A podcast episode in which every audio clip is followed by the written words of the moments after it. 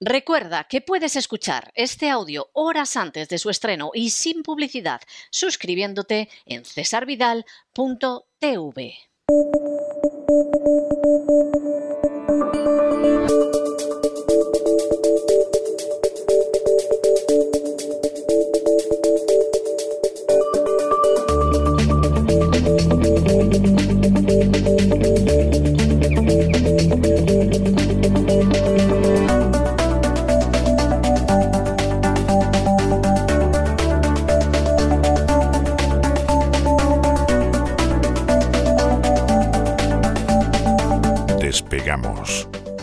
Lorenzo Ramírez. Corremos raudos y veloces hacia nuestro avión, atravesamos el umbral, nos tiramos en plancha sobre los asientos, nos abrochamos los cinturones, despegamos y nos vamos elevando por los aires hasta alcanzar nuestra altura y nuestra velocidad de crucero. A mi lado, don Lorenzo. Don Lorenzo, ¿qué hace usted abrazando la hucha del cerdito de esa manera? Por Dios, que parece casi un niño. Muy buenas noches, ¿cómo está usted? Muy buenas noches, don César. Lo que no sé muy bien es cómo tengo el tema de las divisas, porque ya sabe usted que ahora pues hay una orden mundial para detener cualquier para bloquear básicamente cualquier intervención del Banco Central de Rusia. Eh, madre mía, los defensores de la propiedad privada. ¿eh? Madre mía, el mundo libre. Señoras y señores, están robando los depósitos de los ciudadanos rusos. Están quebrando bancos rusos que ya me dirá usted que tendrán que ver, ¿verdad?, con la decisión que tome o con las decisiones que tome el ejército eh, ruso, ¿no? La verdad es que se pero, pero es un paso más en ese de no tendréis nada y seréis felices.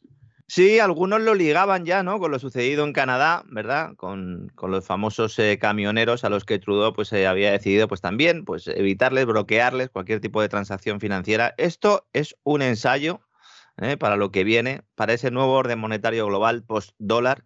Hoy vamos a hablar eh, bastante de eso, porque es que la verdad es que comienza una semana repleta de incertidumbre. Evidentemente la guerra de Ucrania pues marca todos y cada uno de los movimientos que se produzcan en los mercados financieros, tengan mucho o poco que ver, da igual, ya eh, igual que sucedió en su momento, ¿verdad? Con el, con el COVID, con, cuando se decretó la pandemia, la intervención eh, militar de Rusia pues, va a servir a los gobiernos para modificar el discurso. Ya se está produciendo, atribuyendo el cambio de ciclo económico a los efectos de las sanciones internacionales. Lo avanzamos nosotros aquí ya, incluso antes de que se produjera la intervención eh, militar rusa.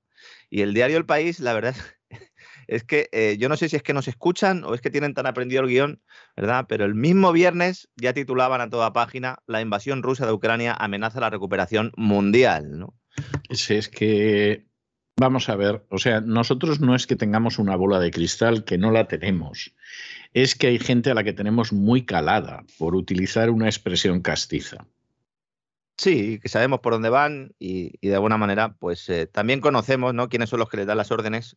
Y como me comentaron a mí algunos de nuestros oyentes que trabajan en, en, bancos de inversión, esa era la tónica y esa era la orden. ¿no? La subida de la energía, evidentemente, y otras materias primas, trunca eh, eh, pues ese ciclo económico, por lo menos acelera ese fin de ciclo económico eh, con un panorama inflacionista a más no poder. Es decir, hoy en España, por ejemplo, hemos conocido que el IPC, que es el indicador de precios de consumo, lo que sería la cesta de la compra, cuando ya se traslada la inflación o cuando ya se, se, ve la inflación en el IPC, es que ya está introducida a fuego ¿no? en nuestras economías, en España está, atención, señoras y señores, en el 7,4%. La inflación está en el 7,4%, es su mayor nivel en los últimos 33 años. Dice pronto, ¿eh? Se dice Se pronto. dice pronto. Mm, claro, alguno dirá, ¿esto qué es por Ucrania? Hombre, pues este es el dato de, cierre de febrero. Mm, el que quiera defender que esto es por Ucrania, pues seguramente sea porque quiere tapar sus vergüenzas, ¿no? Porque a partir de ahora ya se modifica el relato, la inflación pasa a ser oficialmente una consecuencia del conflicto bélico manda tela, ¿eh? que nos vayan a vender esta moto. Lo peor de todo es que muchos la están comprando. Olvidando, como siempre, pues que es el resultado de varios factores, entre ellos el de las políticas monetarias y fiscales adoptadas precisamente por políticos y por vaqueros centrales en los últimos años, Y de esta forma, pues la supuesta recuperación, esa que nos decían que estaba en marcha, pues se ve truncada por la decisión de Vladimir Putin de intervenir militarmente en el este de Europa. Yo creo que ya, don César, hemos llegado a un punto en el que han pensado, miren, si han colado todos los mensajes que tienen que ver con el COVID, si han colado todos los mensajes que tienen que ver con la vacuna, sobre todo en niños, pues ¿por qué no va a colar este? Tiene que colar, ¿no? Y la verdad es que está colando. Ah, sí, eh, en amplios sectores se está colando, en otros hay una resistencia y en otros hay una resistencia porque la gente se acuerda del COVID. Yo no sé si a usted le ha llegado ese meme donde aparece una foto de, Putin y pone eh, Putin propuesto para el Premio Nobel de Medicina por acabar con el COVID en 48 mm. horas. Fíjate que ya veníamos advirtiendo que iba a cambiar el relato y que ya el COVID se iba a abandonar pues ya directamente abandonado del todo. Yo no sé si anda por ahí la séptima ola, aunque algunos, incluso el, ilustre, entre comillas, César Carballo, sigue insistiendo en que estamos en una séptima ola, ¿no? la séptima ya.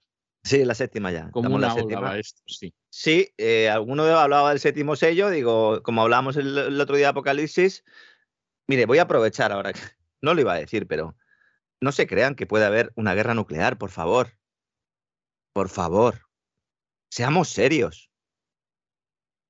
No nos podemos tragar hasta ese punto la información. Está la gente asustada por si hay ataques nucleares, recomendando incluso, eh, pues no sé, tomar determinadas sustancias para protegerse ante, ante la radiactividad. Señores, si hay una guerra nuclear, se acabó la película.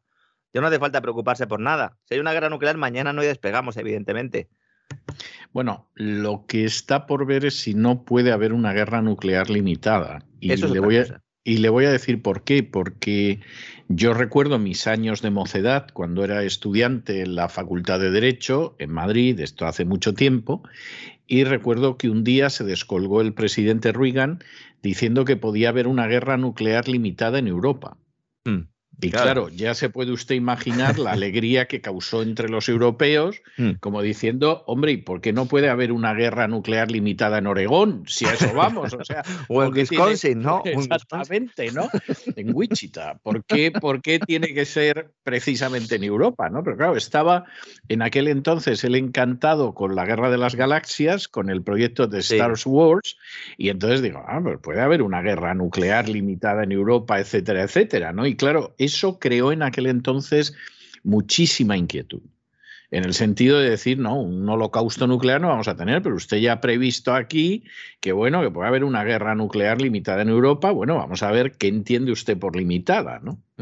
Sí, porque bueno, eh, también eh, pues se pueden poner bombas sucias, puede haber ataques de todo tipo, pero lo que todo el mundo tiene en mente con una guerra nuclear, que es pues también lo que motivó aquella portada del diario The Economist hace unos meses, ¿no? Que avanzaba que si el mundo iba a una era nuclear de nuevo, pues eso, eh, insisto, se está utilizando eh, pues por parte de Putin para de alguna manera pues plantear, oigan, deja de tocarme las narices, que yo tengo armas nucleares, y por parte de Occidente también para mantener asustada a la población. Asistimos una vez más en la historia a una guerra que es utilizada para justificar los errores entre ellos económicos, este Despegamos es un programa económico y vamos a ir por ahí hoy, de los mismos burócratas que nos indican el camino para salir de una situación en la que ellos mismos nos han metido. Y al mismo tiempo se imponen a Rusia, bajo el paraguas de la OTAN, una serie de sanciones que van a tener un efecto directo sobre los países europeos y que van más allá de la energía, pero que también tienen que ver mucho con la energía. El precio de los hidrocarburos, particularmente el del gas, es una muestra de ello. No en vano, pues la primera decisión que se adoptó tras la entrada de las tropas rusas en Ucrania pues eh, fue eh, básicamente certificar lo que ya sabíamos, que era esa paralización del gasoducto Nord Stream 2, infraestructura vital para Alemania y el resto de países comunitarios, que está bloqueada por mandato de la Casa Blanca. Entonces los hidrocarburos evidentemente se encarecen, están presionando sobre una inflación que ya llevaba meses cabalgando pues a lomos de esa política monetaria pandémica y que se esperaba, o algunos confiaban en que pudiera dar un respiro en la segunda mitad de este año, una vez sobre todo que los cuellos de botella producidos también por esas restricciones covidianas, pues comenzarán a desaparecer y los bancos centrales iniciarán la senda de la subida de los tipos de interés. Ese escenario cambia y explica en buena medida, primero, que el viernes Wall Street cerrará al alza y que hoy pues el descalabro bursátil no sea eh, muy elevado, ¿no? Porque ahora llega la guerra y el escenario cambia. Hasta el punto de que algunos analistas apuntan que la subida de los tipos de interés podría aplazarse en el caso de la eurozona o de limitarse en el caso de Estados Unidos. Y eso es lo que está evitando que se produzca un descalabro bursátil, al menos Hasta ahora no sabemos lo que va a ocurrir en los próximos días porque evidentemente la incertidumbre es total, ¿no? Y es que una de las consecuencias de la irresponsable, de la irresponsable política monetaria de los últimos años es que se ha impuesto la norma del cuanto peor mejor. Entonces, cuando hay un desastre, los mercados lo aplauden porque esto implica un retraso en la subida del tipo de interés. Hemos llegado a ese mundo. La dependencia de casi todos los sectores de esta droga que suministra la banca central es tan elevada que cualquier indicio de que se pueda aplazar esta retirada es celebrada por los grandes inversores. Es que la bolsa española, don César, el viernes cerró con una subida del 3,5%.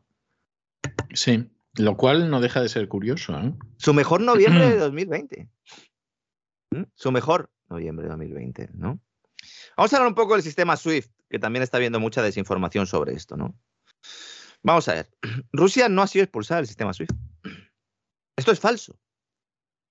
Se repite hasta la saciedad, pero es completamente falso. ¿Mm? ¿Por qué estoy diciendo esto? Vamos a ver, el nuevo paquete de sanciones a Rusia incluye una expulsión parcial de algunas entidades financieras que además están siendo quebradas por parte de las autoridades. ¿eh?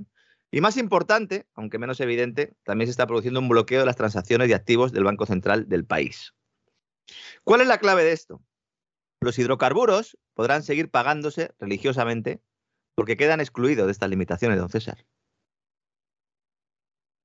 Esto hay muy poca gente que lo sepa. Es que, es, que es algo tremendo, de verdad. Yo, cuando veo la manipulación de los medios, según me pilla, me resulta deprimente o me resulta cómica. ¿eh? Hay mucha gente que se ha quedado con el titular. Dicen, bueno, han sido expulsados del sistema SWIFT, entonces, ¿cómo va a pagar Alemania el gas? No, no, es que queda excluido los hidrocarburos. Porque esa es la condición que puso Alemania. El viernes pasado se volvió a hablar de expulsar a Rusia del sistema SWIFT. Ahora vamos a hablar un poco de lo que es el sistema SWIFT, pero básicamente es la plataforma que permite el comercio internacional, al facilitar por las transferencias bancarias que son imprescindibles para abonar los intercambios comerciales. ¿no? Entonces, nosotros hemos venido explicando ya los últimos meses, iba a decir semanas, pero yo creo que meses, que esta opción además se denominaba como opción nuclear económica, porque en el momento en el que se sacara a Rusia del sistema SWIFT, pues Europa no puede comprarle nada fundamentalmente no puede comprarle esos hidrocarburos que son tan imprescindibles, insisto, dependencia total de Europa de los hidrocarburos rusos, de los que llegan de Rusia. Al día siguiente se anuncia el sábado, dice que Alemania, Alemania se opone eh, eh, pues radicalmente a que se expulse a Rusia del sistema SWIFT. Y el domingo nos dicen que se ha expulsado a Rusia del sistema SWIFT. Y uno lee la letra pequeña, pero que no hace falta ser un gran investigador, ¿eh? que con leerse la nota de prensa de la Comisión Europea vale. Y se da cuenta de que los hidrocarburos quedan excluidos de estas limitaciones, porque es la condición que ha puesto Alemania para respaldar, una vez más, unas sanciones que afectan directamente a la industria y a los hogares germanos, en general a todos los de Europa, pero especialmente a los germanos. El sistema SWIFT es lo que permite que las exportaciones y que las importaciones se realicen de forma rápida y segura. Hay alternativas, es cierto, pero sobre todo que se paguen, ¿no? Algunos lo definen como un WhatsApp de las finanzas mundiales. Hombre, pues a lo mejor es una simplificación excesiva, pero creo que para el que no sabe nada de finanzas o de economía le puede, le, puede ser útil. ¿no? El bloqueo estaba sobre la mesa de la OTAN desde hace meses, lo hemos contado aquí, esa opción nuclear. Calificada así porque la destrucción que provocaría afectaría a todos los, los implicados en la contienda, comenzando por Europa, para quien Rusia es uno de sus mayores proveedores. Hay mucha gente que lleva tres o cuatro días diciendo, es que claro, ahora Putin nos ha cortado el gas, falso. Los suministros de gas ruso a través de Ucrania han crecido más del 30% en los últimos días.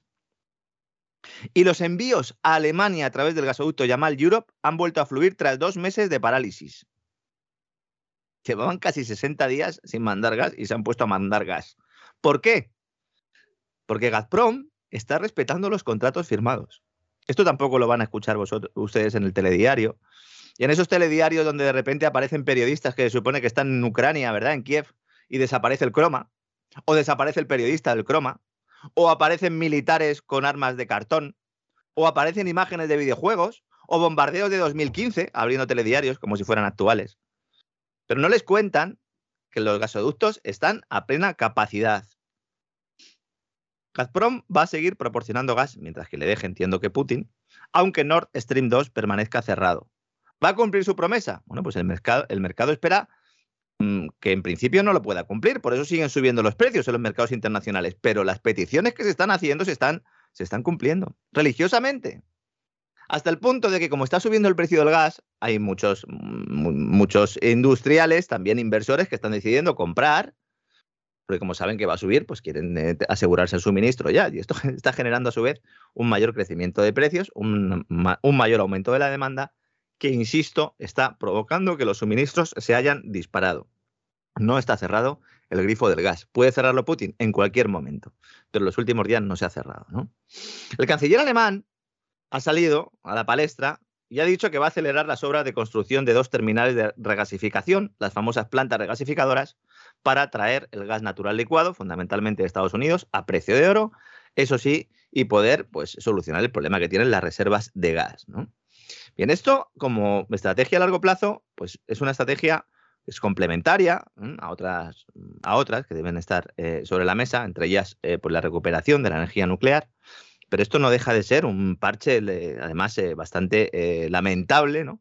teniendo en cuenta que, insisto, el 40% del gas de Alemania viene de Rusia. ¿no? Sin embargo, el sistema SWIFT, que es de lo que más se habla, no es lo más relevante, porque ha servido para quebrar several banks, como decía el, el comunicado de la Comisión Europea. Me río, pero es que... Eh, Exacto, several banks, sí.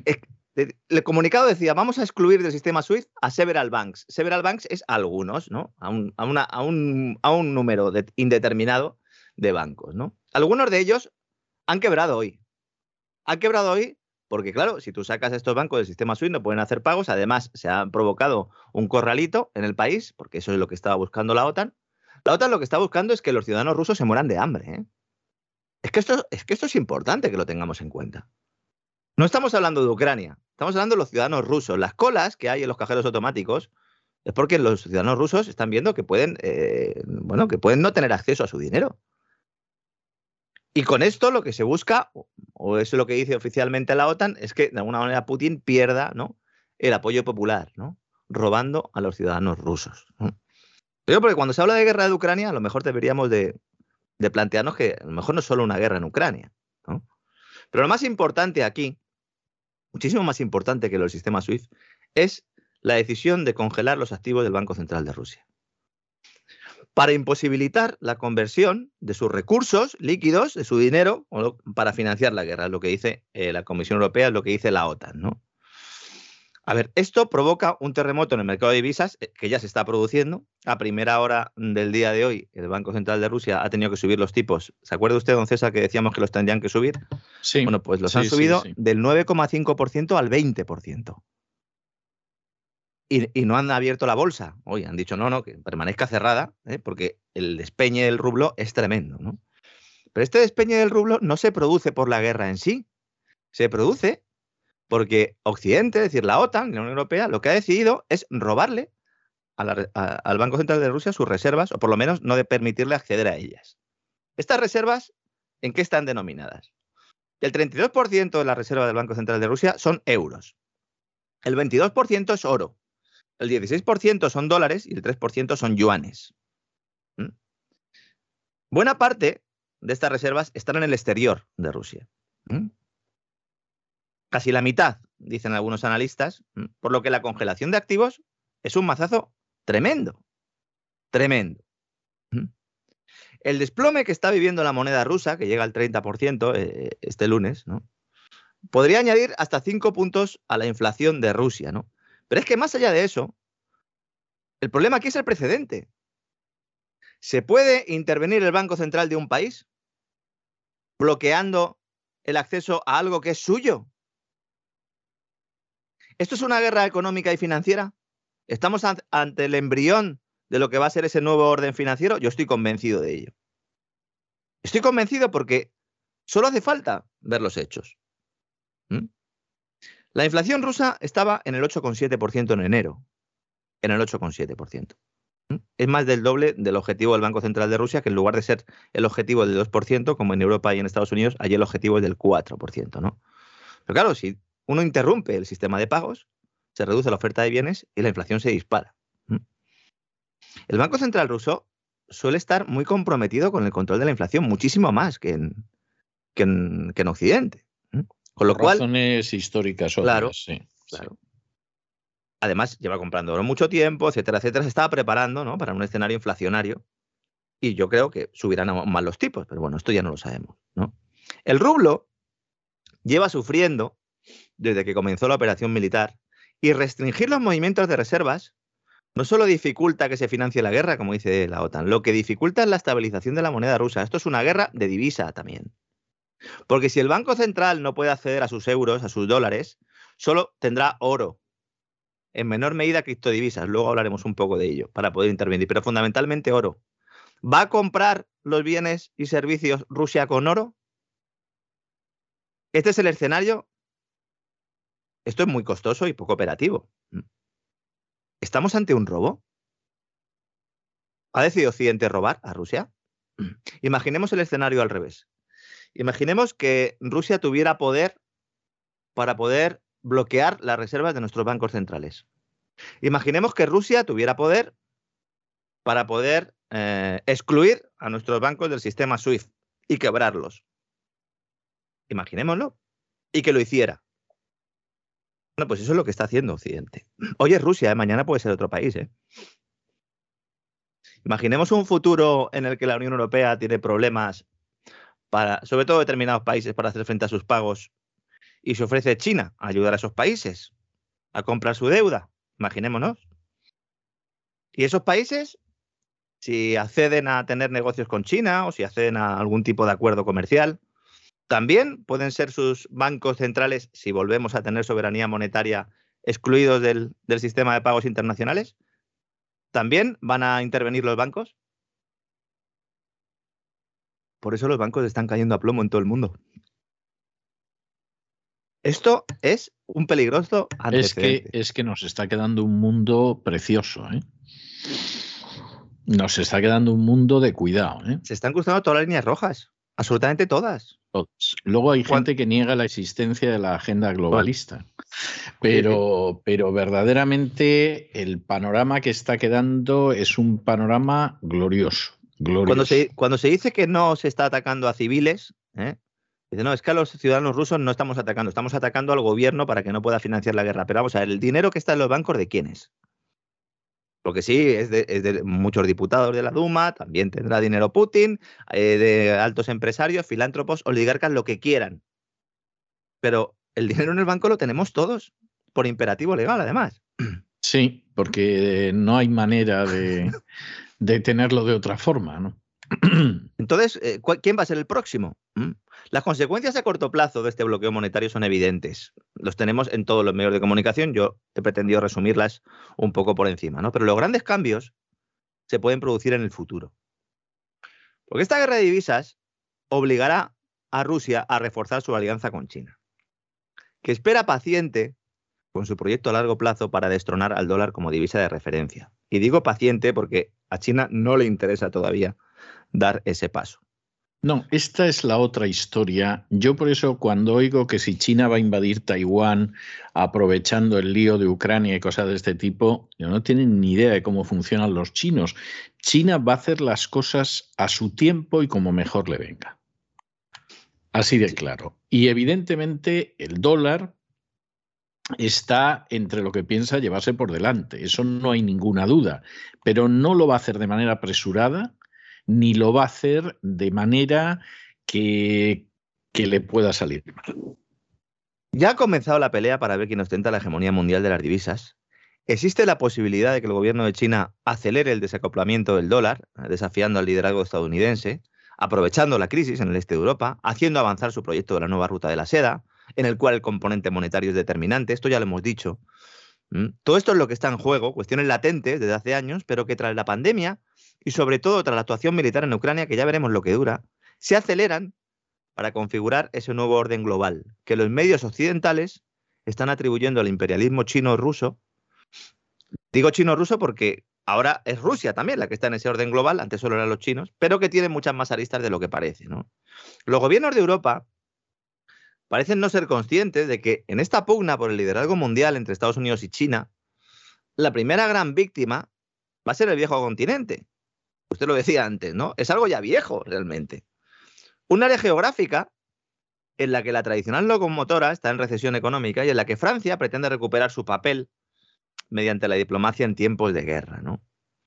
Pero esto del mundo post-dólar o de la hegemonía ¿eh? del dólar que pueda estar en peligro, no es algo que me esté inventando yo. Lo que pasa es que suele estar en un segundo plano y la gente no suele ser consciente, porque en medio de tanta marabunta informativa, especialmente estos días, desinformativa más bien, deberíamos decir, no se realizan análisis estructurales de la situación económica, financiera y monetaria global. Y ello, a pesar de que los grandes medios de comunicación especializados ya se está hablando. Hoy Financial Times publicaba un artículo titulado China, Rusia y la carrera para liderar el mundo post-dólar. Financial Times. Estos no son sospechosos de ser prorrusos, los de Financial Times. De momento lo podemos seguir leyendo. No sé si en algún momento dado a lo mejor consideran las autoridades otanistas que determinado artículo no debe ser leído y por lo tanto pues desaparece de Internet. Como... Mm, eso va a pasar. Bueno, yo no estoy seguro de que no pase. ¿eh? Yo no estoy seguro de que no pase. Lo que pasa que siempre hay gente que le queda el pantallazo y entonces no desaparece del todo. Por ejemplo, la Embajada Americana en Ucrania ha quitado de su página web la referencia a los laboratorios de armas bioquímicas en Ucrania. ¿eh? en las últimas horas. Pero claro, ya había gente que había pescado el pantallazo. Entonces, eso queda por ahí, ¿no? Hay algún oyente que ha, vuelto a ver, eh, suscriptor de Cesarvidal.tv, evidentemente, que ha vuelto a ver aquel programa que hicimos en abril del año pasado de que Biden agitaba, agitaba el avispero de Ucrania. Sí. Eh, pues también hablábamos de algunos laboratorios que estaban en Georgia también. Sí. Y decían, bueno, ¿y ustedes cómo, cómo han anticipado todo esto? No es que lo hayamos anticipado, es que realmente el mensaje aquí en Europa y seguramente también en Estados Unidos era otro, pero la información estaba ahí. Cada día va a ser más difícil acceder a información que no sea de Associated Press, que no sea de Reuters, que no sea de las grandes agencias occidentales, efectivamente, pero para eso estamos nosotros, para buscar la información, encontrarla, contrastarla y contársela a nuestros queridos amigos. En este artículo de Financial Times, que como digo no es nada sospechoso de ser prorruso, se apunta que la guerra de Ucrania es un punto de inflexión económico clave que va a tener muchas consecuencias duraderas en el ámbito económico, entre ellas una aceleración del cambio hacia un sistema financiero mundial bipolar, en el cual va a, haber uno basado en el dólar y otro en el yuan chino, en esa pugna para ver quién lidera. ¿no? En este proceso de desacoplamiento de China del dólar, la avanzadilla la ha protagonizado Rusia, o mejor dicho, Ucrania, pero no ahora. Esto comienza en 2014.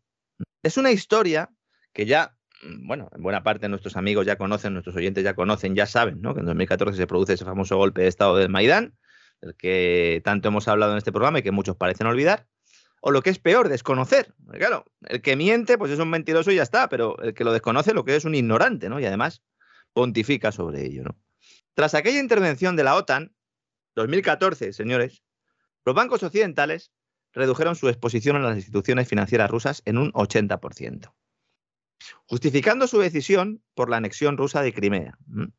Se llama anexión y no invasión porque entraron andando y ya está. Lo digo por si hay alguno que dice, bueno, ¿y por qué no se llama invasión? Porque es que no, no hubo invasión de ningún tipo. Entraron, directamente pasaron y eh, a otra cosa mariposa, entre otras cosas, porque los ciudadanos de Crimea querían ser rusos y están muy contentos de ser rusos. Esto se acompañó, o sea, ha venido mm, acompañando desde entonces por una reducción de los créditos al sector privado ruso por parte de, Occidente, más o menos la mitad de lo que era en aquellos tiempos. ¿no? Y ahora, las nuevas sanciones potenciarán aún más ese desacoplamiento, esa desdolarización, que también hará que Rusia sea mucho más dependiente de China, otra vez, que aprovechará las sanciones de Estados Unidos y de Europa como una oportunidad para hacerse con el excedente de petróleo y gas ruso. Una muestra de ello también bueno, el anuncio que hicieron Putin y Xi Jinping en los Juegos Olímpicos, ¿verdad? Con el nuevo gasoducto Power of Siberia 2, ¿no? Que además se va a intercambiar en euros. Por eso decíamos, bueno, ¿y por qué no en yuanes?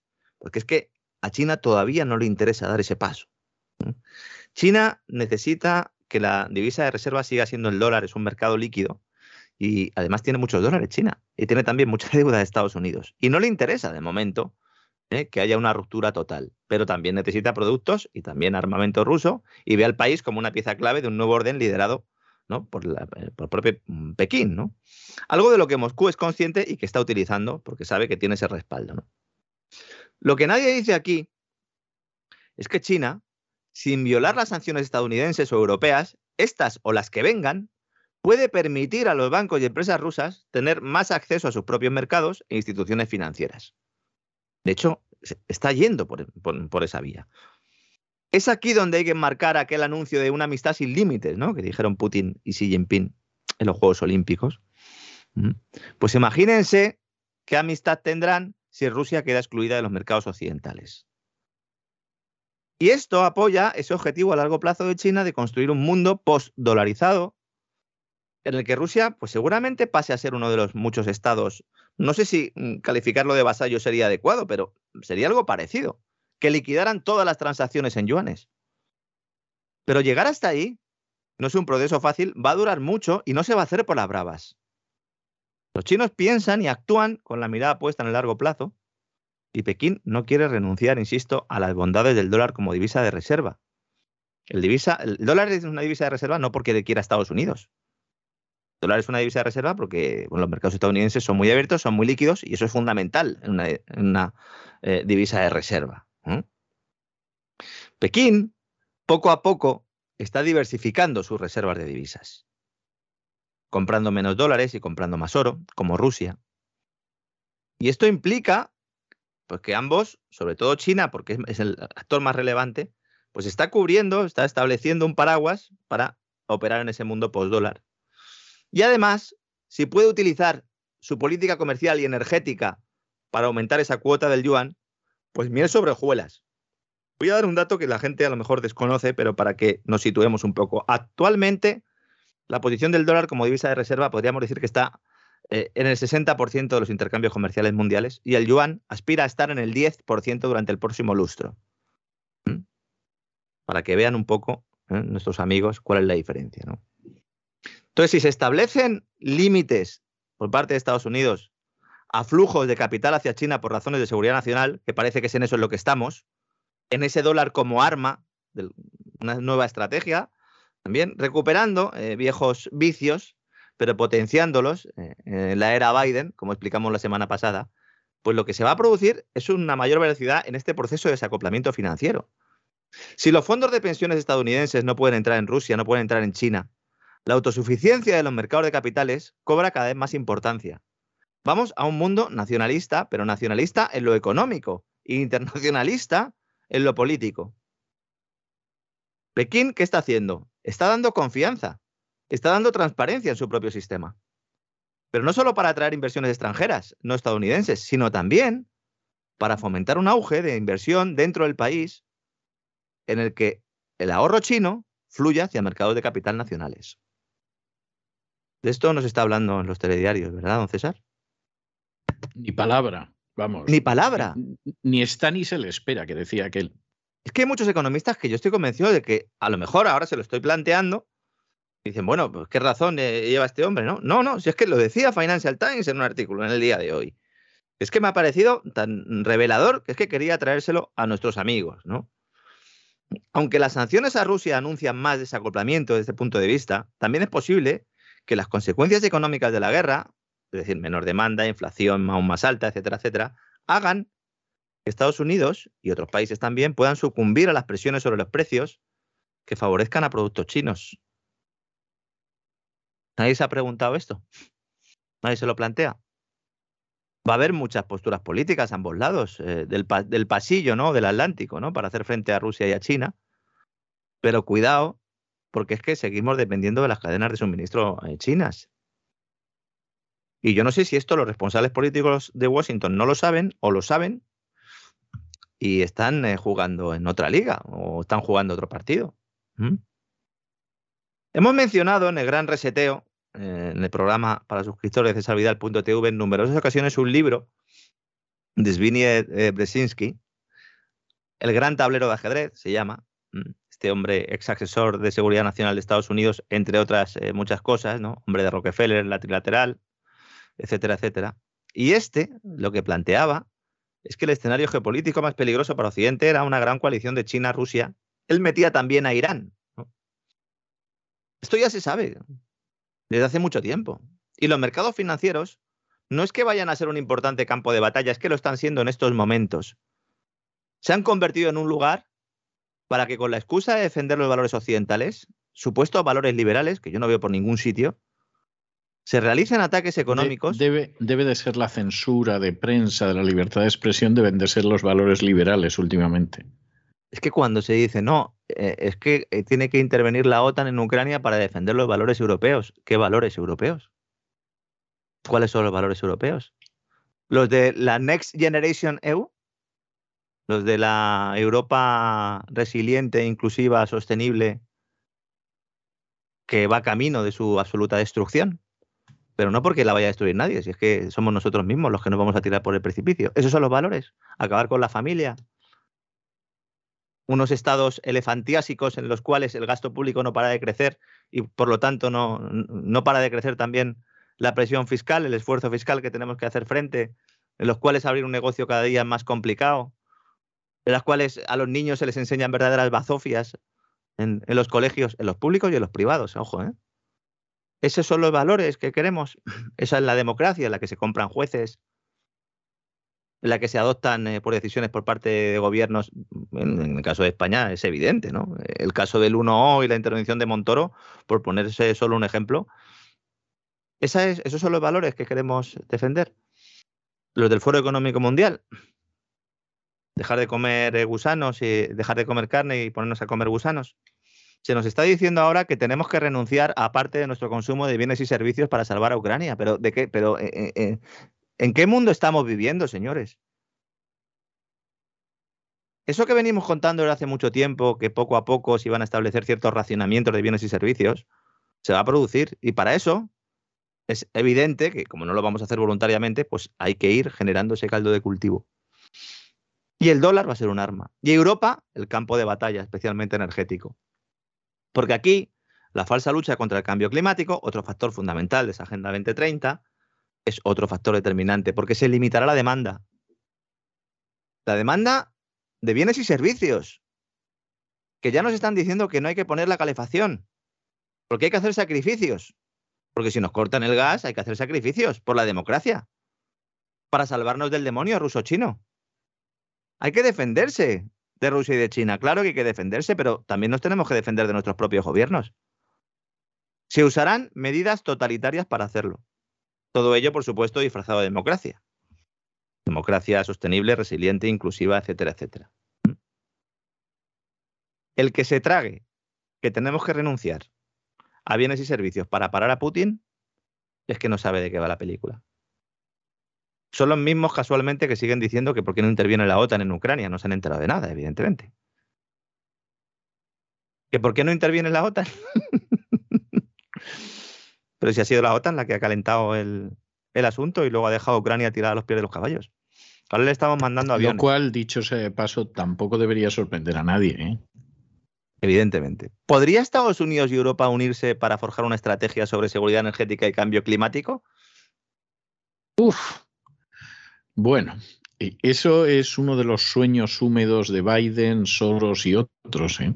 Es lo que estaba pidiendo el Financial Times al final del artículo que acabo de explicar. Naturalmente, naturalmente.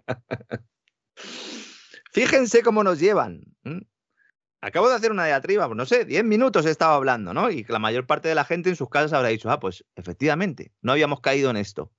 Y la solución que nos plantean después de contarnos una de las verdades, porque mm, esto es una de las verdades, nos dicen, no, es que hay que eh, fomentar una alianza ¿eh? en seguridad energética y cambio climático. Las criptodivisas, eh, la verdad es que no están dando la cara. Hay muchas explicaciones. El otro día comentábamos también, ¿no? Que están muy ligadas a, bueno, pues a la cotización de los activos financieros en los que se han convertido. es verdad que siguen siendo un instrumento de ahorro a largo plazo. Es verdad que es una manera en la que bancos centrales intervenidos o entidades financieras intervenidas que les expulsaran del sistema SWIFT o que bloquearan su capacidad eh, para gestionar sus reservas, pues si tienen criptodivisas, pues es una manera de escaparse a todo esto. Pero es que Christine Lagarde ya salió el viernes, antes de que se hablara del sistema SWIFT, a llamar a regular las criptomonedas en respuesta precisamente a la posibilidad de que Rusia pueda evitar sanciones económicas. Es habrá un marco regulatorio eh, muy importante, utilizando, como no, a Rusia y a Ucrania de excusa, pero en el fondo lo que quieren es prepararse para ese lanzamiento de las divisas digitales de banca central. Pero ahora ya tienen una excusa. Pues claro, no puede ser que si un país quiere invadir otro, ese es el discurso oficial, y nosotros establecemos sanciones, pues esas sanciones no se cumplan porque esta gente tenga criptodivisas. Con lo cual, las criptodivisas van a pasar a ser la herramienta ya no solo de terroristas, que es lo que nos están diciendo ahora, sino también de gobiernos que inician intervenciones militares imperialistas. Ese es el nuevo discurso. Insisto, piénsenlo de verdad en sus casas. Que a un país le bloqueen las reservas es un robo. Es un robo. Y puede ser mm, como respuesta eh, pues a una intervención militar, como en este caso, o no. O puede ser porque a lo mejor se esté pasando emitiendo dióxido de carbono, señores. O porque se considere que en ese país nos está respetando la independencia judicial. Y lo decida un tercero, claro, que es el que tiene el botón nuclear en la mano, ¿no? Cuidado con todo el pescado que nos están intentando vender, don César, porque es tremendo. Antes de terminar, me gustaría hacer un comentario, porque ya, eh, eh, como se dice vulgarmente en España, si éramos pocos, parió la abuela, ¿no? Hay reunión de la OPEP, de los productores de petróleo, claro, imagínese. Entonces, a todo el mundo mirando a ver qué van a hacer estos, con el barril de petróleo subiendo, eh, todo el mundo rezando para que de alguna manera abran el grifo, ¿no? La OPEP, ahora es OPEP Plus, OPEP más, está controlada por Arabia Saudita y por Rusia.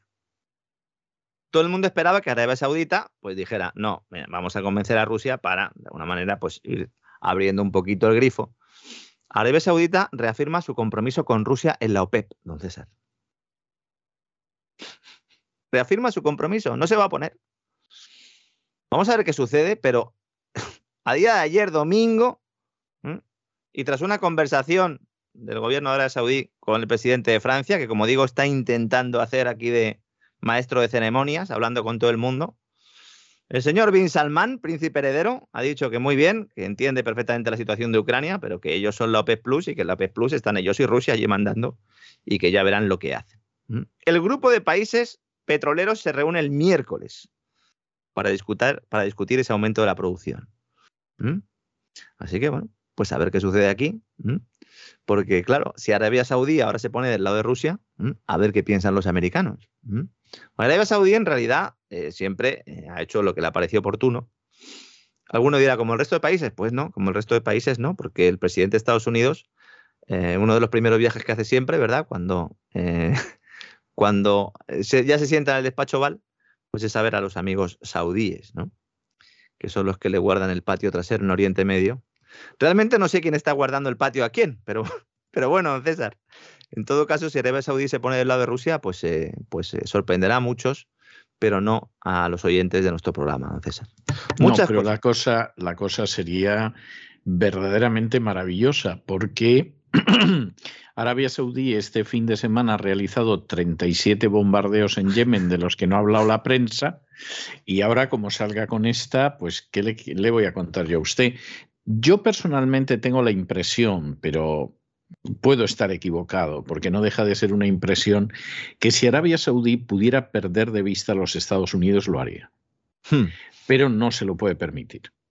O sea, es una de esas cosas que, realmente no se puede permitir y entonces mantiene ahí una relación de amistad, pues bueno, porque también el CID eh, estuvo a las órdenes de Reyes Moros en un momento determinado. Pero mm, eh, no es algo que les entusiasme, ni que les guste, ni que les agrade, ni cosa parecida. ¿no? Y entonces eh, estos países cualquier día te pueden dar una sorpresa. Sí, cualquier día a lo mejor, pues yo qué sé, pues hay unos terroristas, ¿no? Y te tiran unas torres gemelas, por ejemplo. Por ejemplo, lo que pasa que luego nadie investiga, aunque sean saudíes, por eso de que, de que, claro, pues Arabia Saudí es buena y además tenemos buenas relaciones y hay mucho dinero que fluye y entonces pues no se investiga. Si hubieran sido iraníes, hubieran invadido Irán. Hombre, vamos a ver, no eran Irak, Afganistán, claro, Afganistán, o sea que Irak, es la historia hay. hay. mucha gente en Estados Unidos que sigue pensando que los terroristas del 11S eran iraquíes. Sí, de vez en cuando hacen encuestas, sí, y la gente dice, pues sí, claro, estos eran de Saddam, ¿no? Estos eran de Saddam Hussein, ¿no? Sí, para eso fuimos a Irak, sí, sí. Es... Bueno, y lo grave es que Sarah Palin, que era una señora muy mona y seguramente con buenas intenciones, pero bastante bruta y bastante ignorante, estaba convencida de lo mismo. Aparte que no distinguía a Irán de Irak. Lo cual, pues hombre, es una si letra, eres ¿no? una cajera, sí, claro. Si eres una cajera en un pueblo de Arizona, pues no tiene mayor importancia, pero si aspiras a ser vicepresidente, pues imagínese usted. Claro, entonces ya lo de la, la, la división entre sunís y chiíes ya es todo ciencia Bueno, bueno, ficción. eso ya, eso ya, eso ya, vamos, mejor que no hable usted. Mejor que no hable usted. Mucho cobarde es lo que hay, señora Lagarde. ¿Por qué no ha intervenido hoy? Hoy tenía una comparecencia la presidenta del Banco Central Europeo y no ha intervenido. Eso sí, ha sacado una nota el Banco Central Europeo avisando de la quiebra de las filiales europeas del mayor banco ruso. Muy bien. No es que avise de la quiebra, es que lo han Bien. cre- quebrado ustedes, eh, señores. Claro. Efectivamente, ¿no? Los seguros de impago de la deuda dan una posibilidad de quiebra a Rusia del 50%. A ver si aguanta o no aguanta Rusia, porque el objetivo es quebrar la economía rusa, hundir su divisa y que eso, pues, eh, de alguna manera tenga algún tipo de contestación que acabe con Putin. Yo, mm, no sé, me parece una estrategia, aparte de peligrosa, eh, que, bueno, pues puede tener éxito o no puede tenerla, pero miremos un poco en el largo plazo, porque si el sistema internacional de pagos puede hacer eso, eh, hoy es Rusia y mañana pues puede ser cualquier otro país en el que se hable cualquier idioma. Y insisto, no hay por qué pensar que esto se vaya a producir por una invasión, puede ser por cualquier otra cosa, porque como en el futuro los valores van a cambiar, en esa Next Generation EU, pues a lo mejor contaminar demasiado, o si los ciudadanos comen mucha carne, o si, no sé, uno no se pone todas las dosis de una determinada vacuna, pues a lo mejor también pues puede obligar a las autoridades a que les intervengan las cuentas bancarias, ¿no? Porque ya una vez que lo hemos hecho una vez, pues lo podemos hacer ciento, ¿no? Importante que tengamos todo esto en cuenta y cuidado, insisto, con las imágenes que se están viendo en las televisiones. Es muy difícil que sepamos ahora en tiempo real lo que está sucediendo. ¿m? Dentro de unos cuantos días eh, pues podremos ir atando algunos cabos, pero ahora mismo, por los dos lados, prácticamente todo es propaganda. ¿m? Y pensar que solo es propaganda las informaciones del enemigo, pues eso ya es eh, un- una pues, pues mirar, eh, mirar tan a corto plazo o tener una poca altura de miras que hace que nos engañen y que nos, y que nos lleven por la senda equivocada, ¿no? Pero bueno, insisto, todavía hay gente que pasea al perro a las 6 de la mañana sola en la calle con mascarilla. Sí, sí, es cierto. Yo la verdad es que como ya he vivido varias guerras, es que a mí esto ya me pilla viejo. ¿eh? Y entonces, como yo ya he vivido varias guerras, hay algunas cosas que me dan una sensación de déjà vu, que no sé, o déjà vu, como dicen algunos, me da una sensación de déjà vu verdaderamente inquietante. Es decir, yo esto, esto me suena que ya lo he visto, ¿eh? Esto me suena haberlo visto ya en otro sitio y todo. Hombre, hay diferencias porque, claro, invadir Rusia son palabras mayores. ¿eh? Mm. Pero, pero hay cosas que efectivamente me suenan, me suenan muy vistas ya. Y entonces, eh, de eso que no te acaban de convencer. Bueno, a ver qué sucede con esas conversaciones entre Rusia y Ucrania. Y bueno, pues, mañana, mañana vaya seguiré usted a informando. saber, vaya usted a saber. Yo me imagino que estarán intentando ganar tiempo a ver si en medio de la situación la Unión Europea deja entrar a Ucrania, que vamos, ya si deja entrar a Ucrania es que la Unión Europea ha decidido suicidarse. Pero si deja entrar a Ucrania, según el tratado de la OTAN, ya podría haber intervención militar, ¿no? No, no, digo la Unión Europea. Sí, pero si la Unión Europea deja entrar a Ucrania, no habría posibilidad de que entonces hubiera intervención Eh, militar. Porque- no necesariamente, no necesariamente. Lo que pasa es más, la Unión Europea y la NATO siempre han ido por su cuenta, es decir, no ha sido una cosa que coincidiera milimétricamente, pero en los últimos años que la NATO ha ido avanzando hacia el este, sí que el caramelito para avanzar hacia el este es que luego te dejábamos entrar en la Unión Europea y los tontos de los europeos pues eran los que pagaban la factura, porque usted me dirá qué necesidad teníamos de tener a Rumanía y a Bulgaria y a toda esta buena gente ¿no? del este de Europa realmente, realmente que pudiera entrar en la Unión Europea. pff, Chequia, Hungría y por los pelos, o sea, ni siquiera Polonia. Y de hecho, en el caso de Polonia, tan claro, tan claro lo han tenido que no están en el euro. Sí. Es decir, eh, a ver, no son tontos, ¿eh? son soberbios y la prueba está en lo que les pasó en el año 39, pero, pero vamos, tampoco son tontos los polacos, ¿no? Jamás han sido referente de nada, eso hay que decirlo. Ahora últimamente hay gente que le ha dado por incensarlos.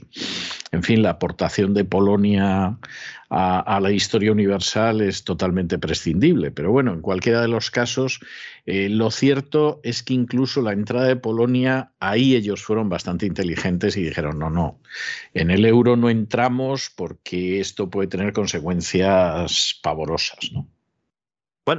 Pues a ver qué sucede. Pero en fin, nos volveremos a encontrar mañana y. Bueno, dentro, de un ratito vamos a hablar un poco de historia, que además. Eh, hombre, claro, es verdad. hombre, claro, claro, si es que hoy es lunes. Hoy toca hablar además no solo de cristianos, sino de cristianas viajeras, ¿verdad?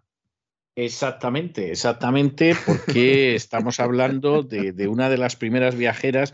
Yo tengo la sensación, se lo digo, y en fin, con esto adelantamos algo, de que realmente la engañaron como una china. ¿eh? O sea, yo, yo la sensación que tengo... De la tierra de Feijó era, luego hablaremos. Era, era efectivamente una persona a la que engañaron como una china, pero en fin, vamos a hablar de ella, vamos a hablar de ella, que es un personaje Vamos a ver, uno, uno casi siente que no contara más, ¿eh? porque yo recuerdo que leí en su día eh, su libro y todo lo demás, me quedé un poco decepcionado. ¿eh? O sea, igual que le digo una cosa, le digo la otra, pero, pero bueno, en fin, con todo y con eso, eh, sus cosas contaba, ¿no? No desvele, no desvele más, no desvele más. No ¿eh? desvele más, no desvelo más, que nos vamos a encontrar enseguida y vamos a tener a gente verdaderamente interesante hoy hablando de esos, de esos cristianos hispanos. ¿eh? Sí, esos aportes, ¿verdad?